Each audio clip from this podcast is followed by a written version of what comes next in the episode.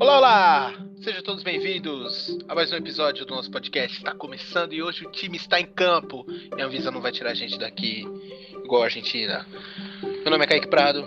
Tenham todos um bom dia, uma boa tarde, uma boa noite. Temos muitas notícias hoje. Muitas notícias hoje. A semana foi cheia. O bicho pegou no feriadão. E a gente vai falar. Vai falar bastante. Para começar, já chamo na minha esquerda virtual. O time tá completo hoje. Sabrina Barbosa. Fala galera, bom, estamos de volta e voltamos aí com tudo, né? Muita coisa aconteceu nesse feriadão e o Kaique ele trouxe uma pauta bem recheada de muita coisa que o Bolsonaro tá enfiando goela abaixo na gente. Então, pra gente começar mais um episódio, Dani, pode vir pra cá. Olá, galera! Quanto tempo! Confesso que tô com, tava com saudade de vir aqui. É, muitos processos acontecendo. O Kaique tem tomado aí é, o rumo do podcast muito bem, por sinal. E sim, estamos hoje com o time completo, porém depende, porque o Olhar Periférico agora tem novos integrantes. Em breve vocês poderão contar é, com essas pessoas aqui também no podcast. É, espero que vocês gostem, assim, do podcast, né? Porque as notícias hoje elas estão bem complicadas, muita coisa está acontecendo. A gente está gravando pós-feriado, justamente para trazer para vocês uma cobertura mais completa de tudo que aconteceu nesse 7 de setembro, que, como vocês sabem, se vocês acompanharam, muita coisa aconteceu. O Bolsonaro está causando. A Sabrina falou aí sobre ele enfiar a goela abaixo. Eu já acho que ele está enfiando as coisas em um outro buraco, porque está todo mundo muito fodido. Então, bora para mais um episódio desse podcast incrível que a gente vai voltar a gravar agora. Bom, vamos começar. Vamos começar. A primeira é dele, óbvio. O dono desse podcast. Que Deus me livre se ele fosse dono desse podcast, já tinha matado o dono. Bom, Bolsonaro revogou a lei de segurança nacional com veto à punição a fake news. Isso foi ainda quando estava tranquilo, no começo da semana passada. quando a gente nem, nem imaginava o que ele ia falar no 7 de setembro, ele foi lá e revogou a Lei de Segurança Nacional e vetou é, algumas, algumas partes dessa lei. E esses vetos beneficiam os interesses uh, da base dele. Entre os itens que ele vetou é, está aquele que criminaliza, ou seja, que torna crime a comunicação enganosa em massa e o atentado ao direito de manifestação. Ou seja, não é mais crime é, espalhar fake news, criar e espalhar fake news. Nos próximos 30 dias, a Câmara é, dos Deputados e o Senado vão analisar esses vetos do presidente em uma sessão conjunta. Esses vetos podem ser derrubados. O Bolsonaro e os aliados dele são investigados no STF é, num inquérito que está eh, apurando a divulgação em massa de fake news. A gente já sabe disso, esse inquérito está rolando há bastante tempo e há bastante tempo a gente fala que o Bolsonaro e a base dele são responsáveis por espalhar muitas fake news. E para justificar esse veto, ele falou que vai contra o interesse público, vai contra o interesse público, é, por não deixar claro qual conduta seria objeto da criminalização. Se a conduta daquele que gerou a notícia ou daquele que compartilhou, mesmo sem intenção de massificá-la, ou seja, de tornar viral, digamos assim. Bem como em seja dúvida se o crime será continuado ou permanente, ou mesmo se haverá um tribunal da verdade para definir o que viria a ser entendido por inverídico a ponto de construir um crime punível, ou seja, primeiro ponto aqui, por não deixar clara a conduta é, se, né, quem, quem responderia pelo crime? Quem criou a fake news ou quem tornou ela viral? Porque aí, né, pô, se você for buscar cada uma das pessoas que tornou a fake news viral, seria impossível, tudo mais, burocratização, enfim. Então, um dos vetos dele foi com base nisso. Obviamente que a lei não quer pegar cada uma das pessoas que foi vítima de uma fake news. Porque a fake news tudo bem, pode, podem ter as pessoas que tornam elas virais porque fazem parte da máquina enganosa, da máquina criminosa. Mas tem gente que simplesmente compartilha porque acredita que aquilo é verdade. Tudo bem, nem todo mundo é bem informado. Nem todo mundo é, busca informação como muitas pessoas buscam. É tá tudo bem você espalhar fake news. Se você aceitar que você está espalhando fake news. Se você faz isso por livre e espontânea vontade, você também deveria responder a um crime. Então, é óbvio que o que a lei está buscando é quem criou, quem ajudou a espalhar e quem investiu numa fake news. Obviamente. Então aqui ele está usando um argumento absurdo para fazer um veto.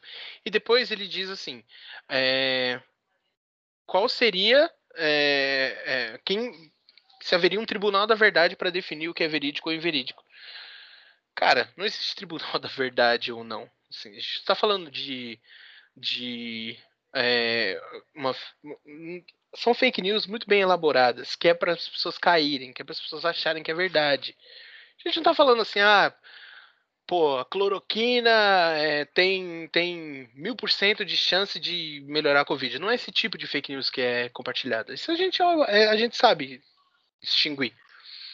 São fake news bem elaboradas e que, obviamente, precisa de uma investigação para saber se é verdadeiro ou não. Então, quando ele diz um tribunal da verdade, ele só está atacando a instituição que seria utilizada para verificar a fake news. É só uma, um processo de verificação padrão que acontece em várias outras instituições dentro do governo. Ou dentro do Estado, até mesmo. É um processo de verificação, não é um tribunal da verdade. Sabe? Então, outro argumento inválido que ele está usando para atacar uma instituição que nem existe e que ele já vetou. Bom, prosseguindo. Além disso, segundo o governo, a redação genérica tem o efeito de afastar o eleitor do debate político o que reduziria a capacidade de definir as suas escolhas eleitorais, inibindo o debate de ideias, limitando a concorrência de opiniões, indo de encontro ao contexto do Estado democrático de direito, o que enfraqueceria o processo democrático e, em última análise, a própria atuação parlamentar. Ou seja, ele confirma que as pessoas são influenciadas pelas fake news, mas melhor deixar, porque é só assim para ele se eleger de novo. Até porque um dos argumentos dele é que, sem as fake news, reduziria a capacidade de definir as escolhas eleitorais. E basear as escolhas eleitorais em fake news é a pior coisa que o eleitor pode fazer. Ele está defendendo a fraude. Já que o voto impresso não passou, ele precisa de pelo menos uma arma corrupta para ganhar. Então, é, ele fez esses dois vetos e, depois disso, ele fez mais um aceno à base dele isso já mais relacionado ao 7 de setembro e é a Daniele que vai trazer a notícia. Bom, como nesse governo toda desgraça é pouca, Bolsonaro faz aceno a aliados e assina MP que limita a remoção de conteúdo nas redes sociais. É, isso é muito linkado com a notícia que o Kaique acabou de dar. O presidente assinou na segunda-feira, dia 6, uma medida provisória com o objetivo de dificultar a remoção de conteúdos de redes sociais no país. A MP altera o marco civil da internet para evitar a remoção arbitrária e imotivada de perfis e de conteúdos das redes sociais, segundo divulgou a Secretaria de Comunicação SECOM. A publicação da medida ocorreu na véspera dos atos a favor do governo, né, marcados para o dia 7 de setembro, e representam um aceno do Bolsonaro à sua militância digital, que tem sido alvo de remoção de conteúdos que propagam informações falsas. Como toda medida é, provisória, a MP sobre as redes sociais passa a valer imediatamente, uma vez que publicada, mas precisa ser aprovada pelo Congresso dentro de 120 dias. Se não for, deixa de vigorar. As plataformas avaliaram que a ação limita o controle de abusos e atrapalha os esforços para manter um local de debate seguro. Então, o que, que a gente observa de toda essa movimentação? O cara está a qualquer custo é, querendo incentivar, eu acho que essa é a palavra, é, e propagar as fake news. Ele está trabalhando com tudo que ele tem e dentro de tudo que ele pode para mudar todos os processos já colocados é, contra a, a, fake news. Então, basicamente, ele estava sendo estava tendo que lidar com essas situações, porque é o modus operandi do, do Bolsonaro, do Bolsominion, e de como é, todos que apoiam ele acabam seguindo, e acaba dificultando que as pessoas entendam o que é uma fake news ou não. Uma vez que o trabalho das redes sociais em remover aquilo da internet era justamente mostrar para as pessoas: olha, esse conteúdo era falso. Deixava-se ali uma notificação. Esse conteúdo ele foi removido porque ele é falso. E isso deixava exposto que aquele perfil, aquela pessoa, era uma pessoa que propagava notícias falsas. Era uma forma de exposição e era uma forma de prevenir que as pessoas compartilhassem aquilo. Então, uma vez que ele fala que ele tenta tirar é, a fake news de um processo que incrimina as pessoas que fazem a fake news, ele tenta barrar as redes sociais de tirar o, o conteúdo do ar, ele está é, fazendo todo uma, um planejamento para motivar as pessoas a continuarem espalhando fake news, a criarem fake news, a produzir conteúdos com fake news. A gente sabe o quanto que a gente passou por isso é, durante a pandemia, a gente sabe o quanto foi foda ter que ficar explicando para pessoas que não tinham tanto acesso, que não entendiam muitas coisas, que não é qualquer remédio que se toma, que remédio de piolho não mata é, Covid, que tem a máscara certa, sabe? Todas essas, essas questões que a gente teve que reforçar com cada familiar, com cada pessoa próxima que não tinha acesso, foi porque um grupo de pessoas estava compartilhando fake news. Então, isso é muito sério, isso vai além só de um debate de ideias. Se o seu debate de ideias precisa usar como base uma notícia falsa, que debate de ideias é esse, sabe? É muito bizarro é, o processo que o presidente caminha e que ele se articula para fazer e o quanto as pessoas ainda é, tiram argumentos não sei de onde para reforçar que ele está fazendo certo, quando a cada dia deixa mais claro que ele só está fazendo é, situações bizarras que vão acabar é, promovendo ele de alguma forma e de uma forma suja. Então é basicamente isso. A próxima notícia é para Sabrina. Continuando ainda no universo Bolsonaro, ex-assessor de Flávio Bolsonaro diz que ex-mulher do presidente cuidava de esquema de rachadinha. O ex-assessor parlamentar do, do senador Flávio Bolsonaro afirma ter trabalhado durante 14 anos para a família do presidente Jair Bolsonaro e acusa os irmãos Flávio e Carlos Bolsonaro que é vereador no Rio, além da ex-mulher do presidente, a advogada Ana Cristina Vale, de terem praticado o esquema de rachadinhas, que é, no caso, a devolução do salário de funcionários nomeados, entre outros crimes. Marcelo Luiz Nogueira dos Santos brigou com Ana Cristina neste ano e deu entrevista ao site Metrópolis. Será que foi para o Léo Dias? Não vi isso, o Kaique pode falar melhor, né? Acho que o Léo Dias é do Metrópolis uma fofoca da família Bolsonaro, narrando sua versão dos fatos.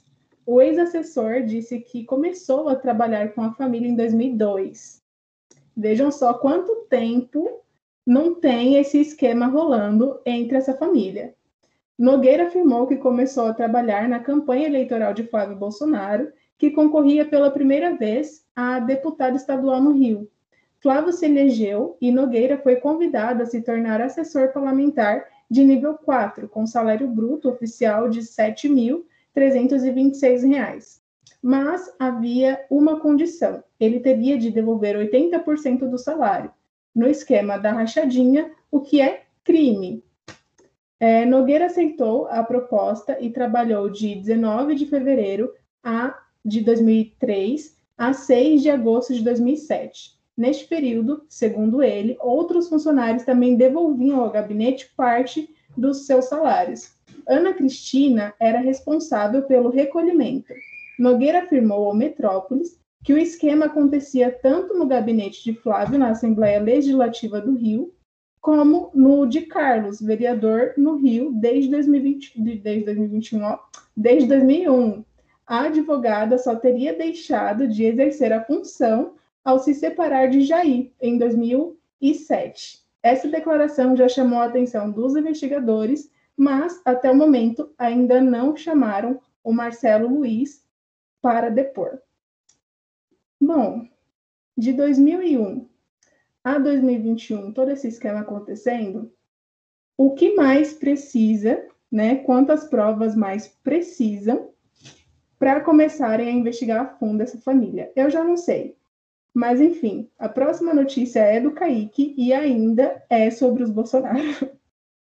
Bom, é complicado. Desde 2001, desde 2001 arrecadando dinheiro, já, já tenho o quê? 21 anos, então. Não, 20 anos, se a gente for fazer as contas. Quanto dinheiro não dá pra arrecadar com 20 anos de esquema de rachadinha? Deve ser dinheiro pra caramba, né? Eu, falou que era do, é, uma notícia do Léo Dias. Pô, se fosse do Léo Dias, a gente ia saber até mais coisas. Eu tenho minhas ressalvas ao Léo Dias, mas ele vai a fundo nas pesquisas dele. Então, talvez a gente deve, devesse deixar na mão dele mesmo, mas não foi. Foi um outro jornalista do Metrópolis, até pesquisei para dar o nome dele, foi o Guilherme Amado, que divulgou essas informações. É... Bom, a próxima notícia continua sendo sobre o Bolsonaro, como a Sabrina disse. Essa é a manchete da notícia. Ou ele, referindo-se ao, ao Alexandre de Moraes, se enquadra ou pede para sair. É a ameaça que o Bolsonaro fez no discurso golpista no dia de ontem. Então ele fez esse discurso de 18 minutos na Avenida Paulista ontem, é, dia 7 de setembro, e o presidente voltou a atacar o STF como já tem feito faz tempo, e criticou também os prefeitos e governadores pela condução durante a pandemia de Covid-19. Aos milhares de apoiadores que lotaram a, a Paulista, uh, o recado foi meio que em tom eleitoral e também em tom golpista. O presidente chamou o ministro Alexandre de Moraes de canalha, pediu para ele sair e disse que, a partir de agora, não vai obedecer nenhuma decisão que parta dele.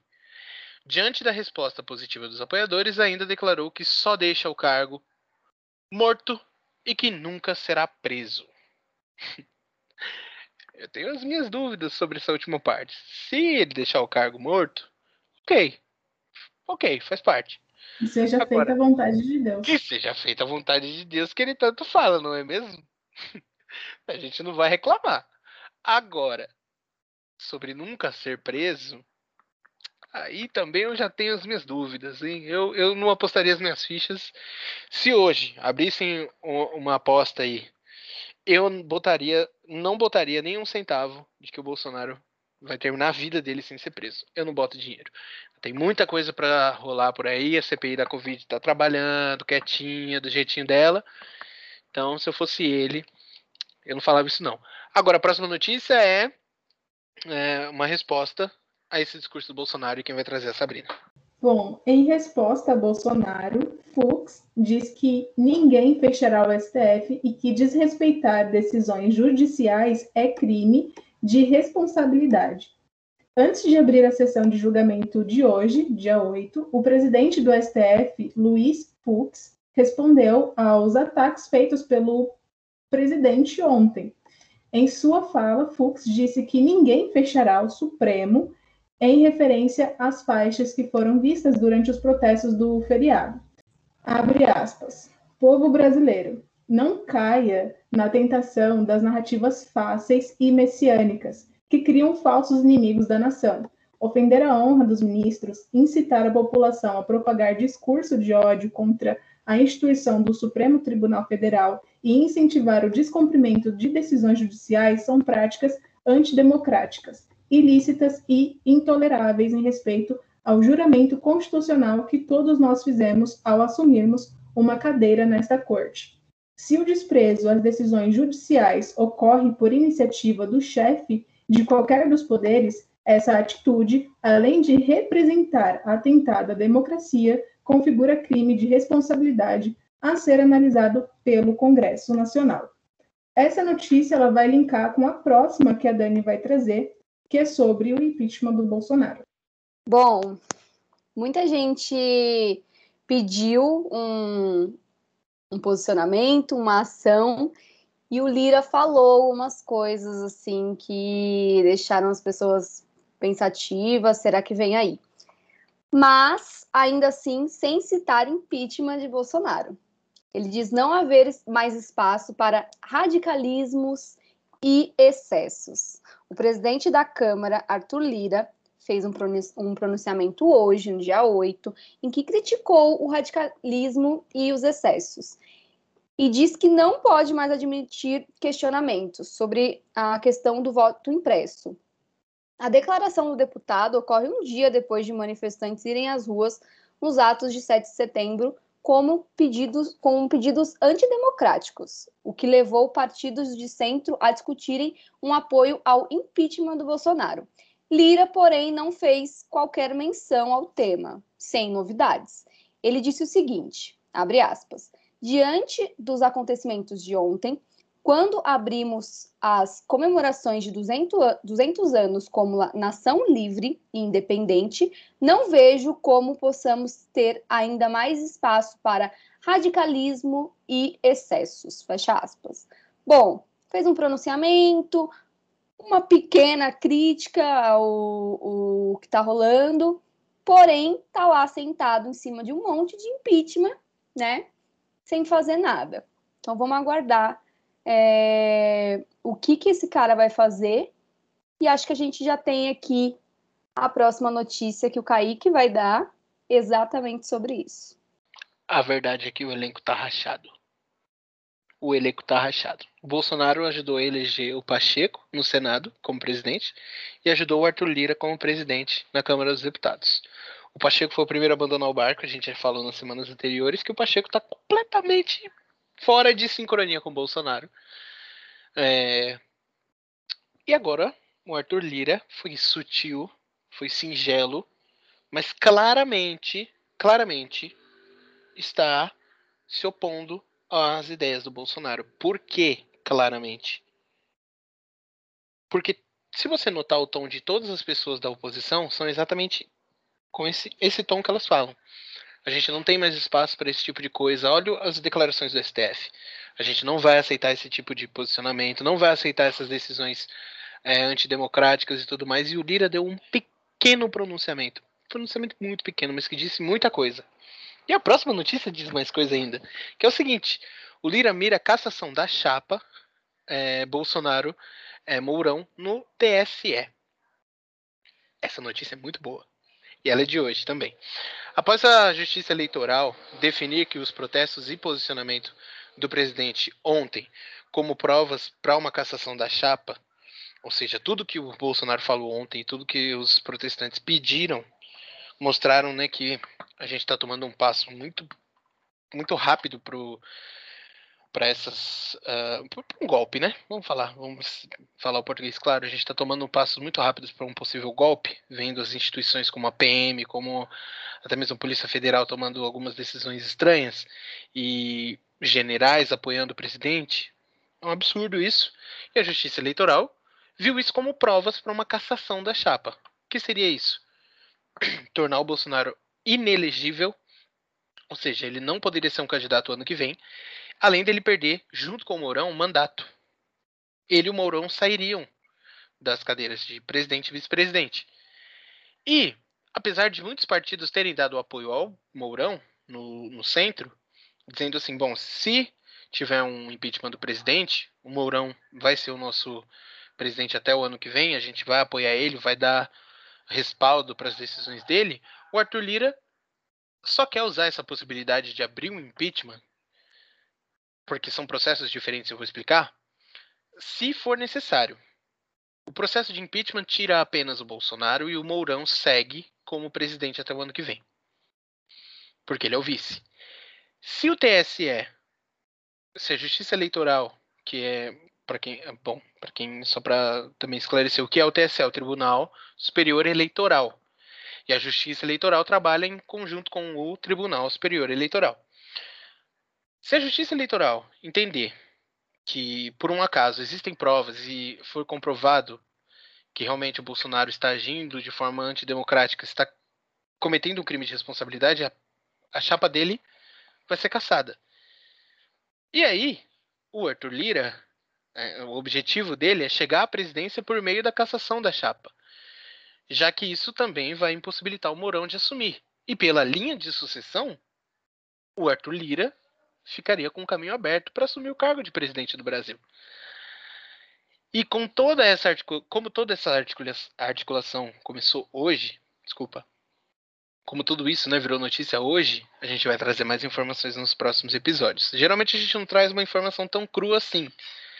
É que essa é tão importante e pode. E é tão realidade, já que a, a maioria dos magistrados, né, das, a maioria dos juízes, dos responsáveis por essa investigação na justiça eleitoral, dizerem que a possibilidade é real, a gente tem que trazer essa informação. O Arthur Lira pode sim virar o presidente do Brasil se a justiça eleitoral tornar a chapa do Bolsonaro e do Mourão inelegíveis. Ou é, inelegíveis para a próxima, próxima eleição e tornar elas é, incapacitadas para essa para esse mandato. O Arthur Lira vira, viraria o nosso presidente. Então é, é um desdobramento muito interessante que a gente vai falar disso nas próximas semanas, com certeza. Porque, é, como eu disse, os atos né, de ontem viraram provas para a justiça eleitoral. Então isso aí vai começar a correr. E pelas notícias, parece que já está bem avançado. Então é algo para dar uma olhada de perto. A próxima notícia fala exatamente sobre o nosso vice-presidente, o Hamilton Mourão, e a relação dele com o Bolsonaro. A primeira notícia quem traz é a Dani. Bom, já dizia minha mãe, né? É cobra comendo cobra. Eu tô passada com a articulação do Arthur Lira em se tornar o presidente do Brasil. Muito articulado, moço. Joga e é... joga. Joga e joga. Mourão diz que governo tem maioria confortável, descarta clima para impeachment e critica Moraes. Jurou, né? Embora a discussão dentro dos partidos sobre um eventual apoio ao Mourão em caso de impeachment do Bolsonaro, o vice-presidente descartou existir clima no Congresso para aprovar a saída do presidente. Ele também fez críticas ao ministro Alexandre de Moraes, alvo preferencial de Bolsonaro nos discursos desse 7 de setembro. Ele disse o seguinte: Não vejo que haja clima para impeachment do presidente. Clima tanto na população como um todo, como dentro do próprio Congresso.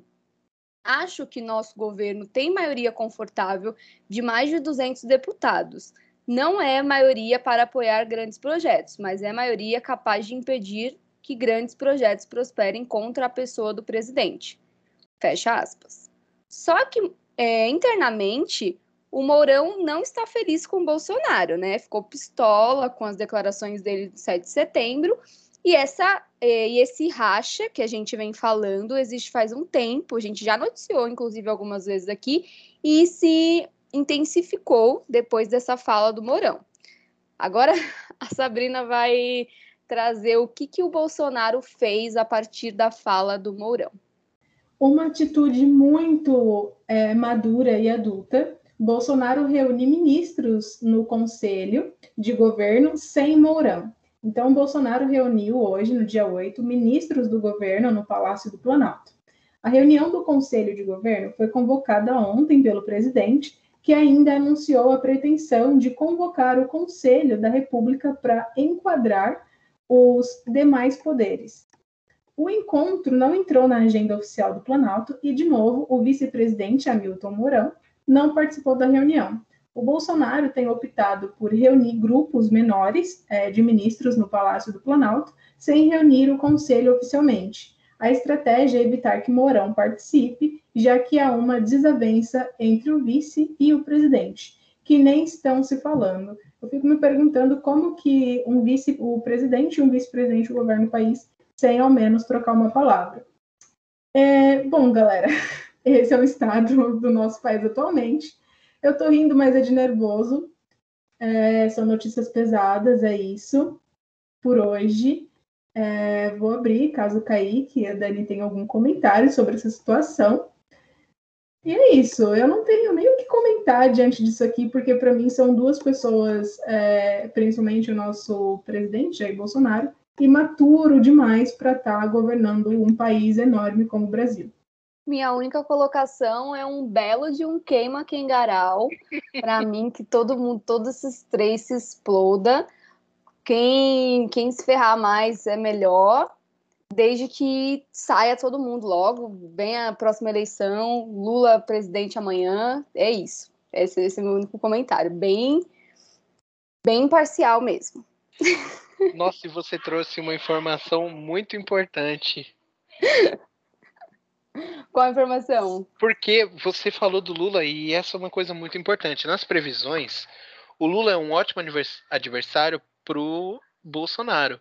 Se o Bolsonaro sair da jogada, o Ciro Gomes vira um ótimo adversário pro Lula.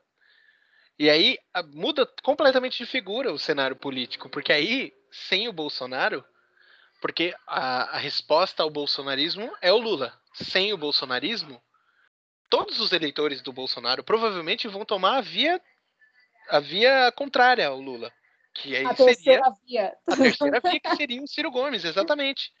Então é uma informação muito importante que você trouxe agora. Realmente, você falou do Lula, mas eu me lembrei.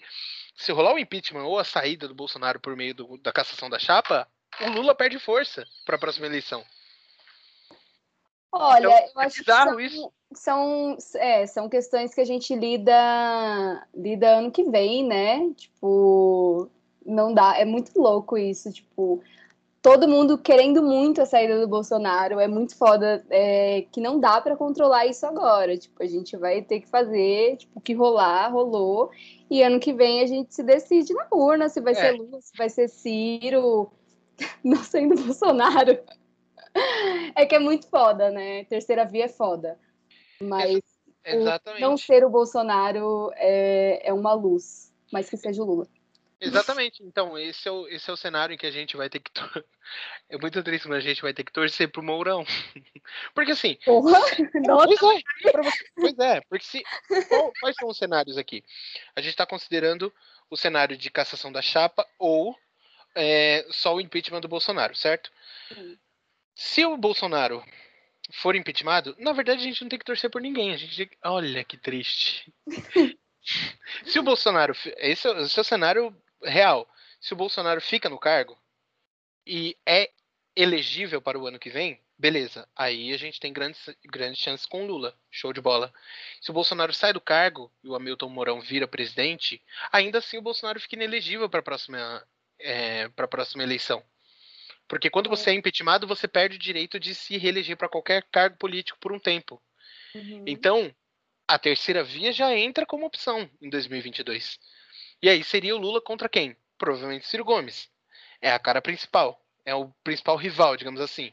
Uhum. E aí, Ciro Gomes ganha os votos dos antipetistas e dos bolsonaristas, provavelmente. E aí, se a, a chapa é caçada, entra o Arthur Lira como presidente até o ano que vem e continua o mesmo cenário anterior Sim. a terceira via contra o Lula, que ganha muita força com a saída do Bolsonaro. Porque aí o argumento das pessoas a gente consegue prever. Já que não tem o Bolsonaro, vamos votar no Lula? Não. Obviamente não. Entendeu? A- a- Uhum. a- o raciocínio deles vai ser exatamente esse. Bom, já que vocês, vocês não ficavam rec- reclamando do Bolsonaro, agora vocês vão votar no Lula? Não. Então, os antipetistas e os bolsonaristas vão votar em massa no Ciro. Então é, é um, a gente está num cenário, uma corda bamba, de ou se testar na tal da terceira via, ou torcer para que todo esse processo contra o Bolsonaro não aconteça até o ano que vem. Mas ali a gente vai ter um Bolsonaro até o ano que vem. É, é, é tudo muito ruim, né? A gente se fode de qualquer jeito. Eu prefiro, eu É. prefiro aguardar o- os próximos capítulos dessa novela antes de, de qualquer outra coisa, mas parece que o brasileiro ele só se fode, né? Ele, ele só se fode independente do, do cenário. Mas é isso. Eu ainda prefiro o Bolsonaro se fodendo. Ah, eu também. É isso. Bora, bora, bora pro encerramento. É isso, galera. Bom, esse é o nosso cenário político em um dos seus piores momentos. Eu espero que vocês tenham compreendido um pouco de como estamos né, nesse país. E de verdade, eu nem sei quando os dias de glória vêm, como a Dani falou. a gente está num meio muito caótico. Mas é isso. Muito obrigada a todos vocês que nos ouviram até aqui. Um beijo e até um próximo episódio. Bom, realmente não tá fácil para ninguém. É, pior que a gente trouxe um episódio cheio de notícias, cheio de notícia pesada para dar, mas faz parte. Infelizmente, a gente mora no Brasil e a gente tem que ficar antenado porque é isso. A gente tem que saber as nossas opções e o que vai rolar no futuro, né? Espero que vocês tenham gostado e que tenham ouvido esse episódio até o final. Se vocês tiverem qualquer dúvida, crítica, sugestão, estamos disponíveis e fiquem à vontade. É, ou até mesmo, né, xingar a gente, fica à vontade também para xingar, não tem problema. Engajamento. Uh, bom, divulguem o podcast. Esperamos vocês na semana que vem também. Tenham todos um bom dia, uma boa tarde, uma boa noite. Até a próxima e tchau. Pegando o gancho aqui do Kaique, eu vou citar Inês Brasil. Aceito crítica, mas também não fico calada. É... Brincadeiras à parte, muito obrigada por terem escutado o nosso podcast até o final. É um processo muito bizarro viver no Brasil nesse momento, mas é muito interessante poder compartilhar com vocês todas essas notícias, é, compartilhar nosso ponto de vista, nossos entendimentos desses assuntos orientar, instruir vocês de alguma forma. Então, muito obrigada pela audiência. É, sigam a gente também nas redes sociais, estamos no, no Instagram, arroba um olhar periférico, e no Twitter, arroba UAP Projeto. Um beijo e até o próximo episódio.